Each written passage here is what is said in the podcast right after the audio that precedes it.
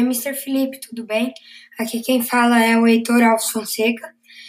E hoje eu vou falar sobre as diferentes provas do atletismo, vou comparar suas diferenças, vou falar um pouquinho delas. Você vai ter várias, diversas provas, é, seja elas a marcha atlética, as provas rasas de velocidade, as corridas rasas de meio fundo e a, as corridas rasas de fundo é, corridas com obstáculos, corridas com revezamentos e corridas com barreiras, todas diferentes uma da outra. Tá bom, Heitor. Agora você me pergunta: quais são as diferenças entre elas? Bem, as mais parecidas umas com as outras são as corridas rasas de velocidade, corridas rasas de meio fundo e corridas rasas de fundo. As corridas rasas de velocidade elas são corridas em que o atleta usa um bloco, é, se ajoelha, tudo para causar mais impulsão, já que a prova pode de 100 metros, 200 metros e 400 metros. Então eles precisam de ser explosivos para ganhar a corrida. Já as corridas raias de meio fundo, elas são corridas que você não pode ir no embalo, assim, na explosão, senão você vai perder a corrida. Você tem que ir marchando, é, porque as corridas podem ter de 800 metros a 2 mil metros. Então, o atleta ele não pode ser muito explosivo.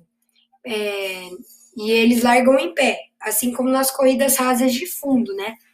Que são bem maiores que as corridas rasas de fundo, de meio fundo, e do que as corridas de velocidade.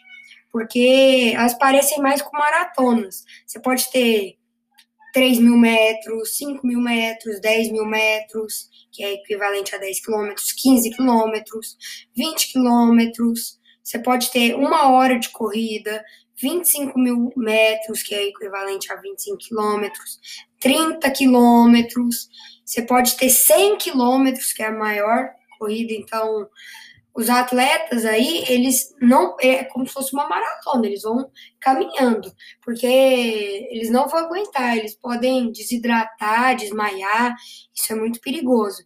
Então, nesse caso, os atletas, eles tem que ir numa corrida, sabe? Outras corridas são bem parecidas, são as corridas com barreiras e as corridas com obstáculos. É, qual a diferença entre as duas? Porque as duas têm, teoricamente, obstáculos.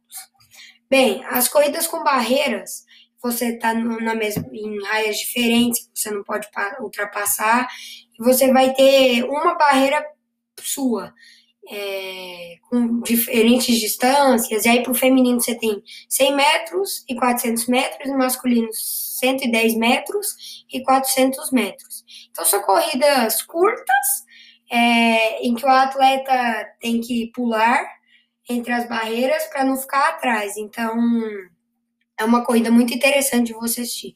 E a corrida com obstáculo é uma corrida que você pode invadir as raias, tem 3 mil metros, então são muitas voltas, dizendo assim, e é um obstáculo que ele é compartilhado, todos vão passar pelo mesmo obstáculo. E aí você tem poças d'água, por isso que chamam-se obstáculos.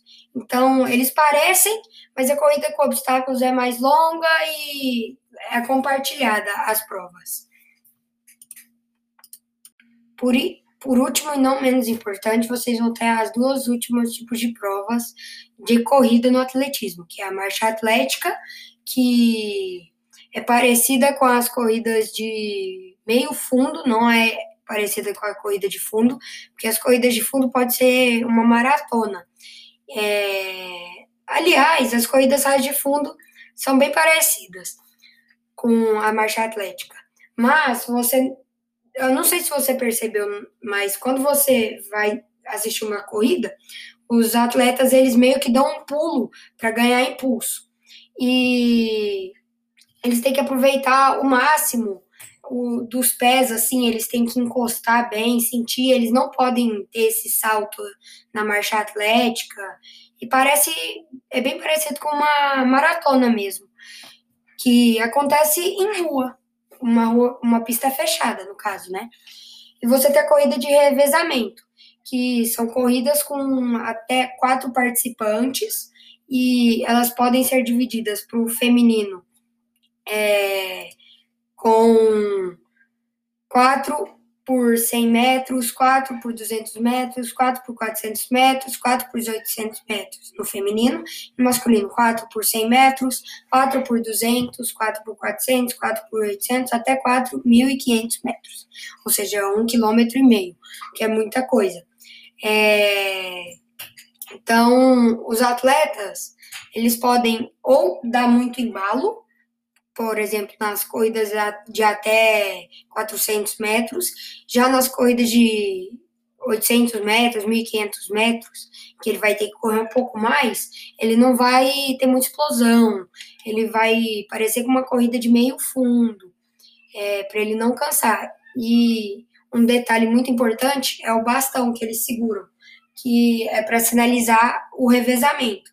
Se, você pode deixar aquele bastão cair no chão, mas muitas vezes as equipes é, desistem porque elas, elas desistem porque quando aquilo ali cai, as outras equipes já estão muito na frente. Então, você precisa de ter aquele bastão para passar. Então é isso, Mr. Felipe. Espero que você tenha gostado do meu vídeo. Eu tentei abordar o máximo de informações que eu pude é, sobre as corridas que você vem passando e explicando nos, nos últimos vídeos. É isso, mister. Tchau, tchau.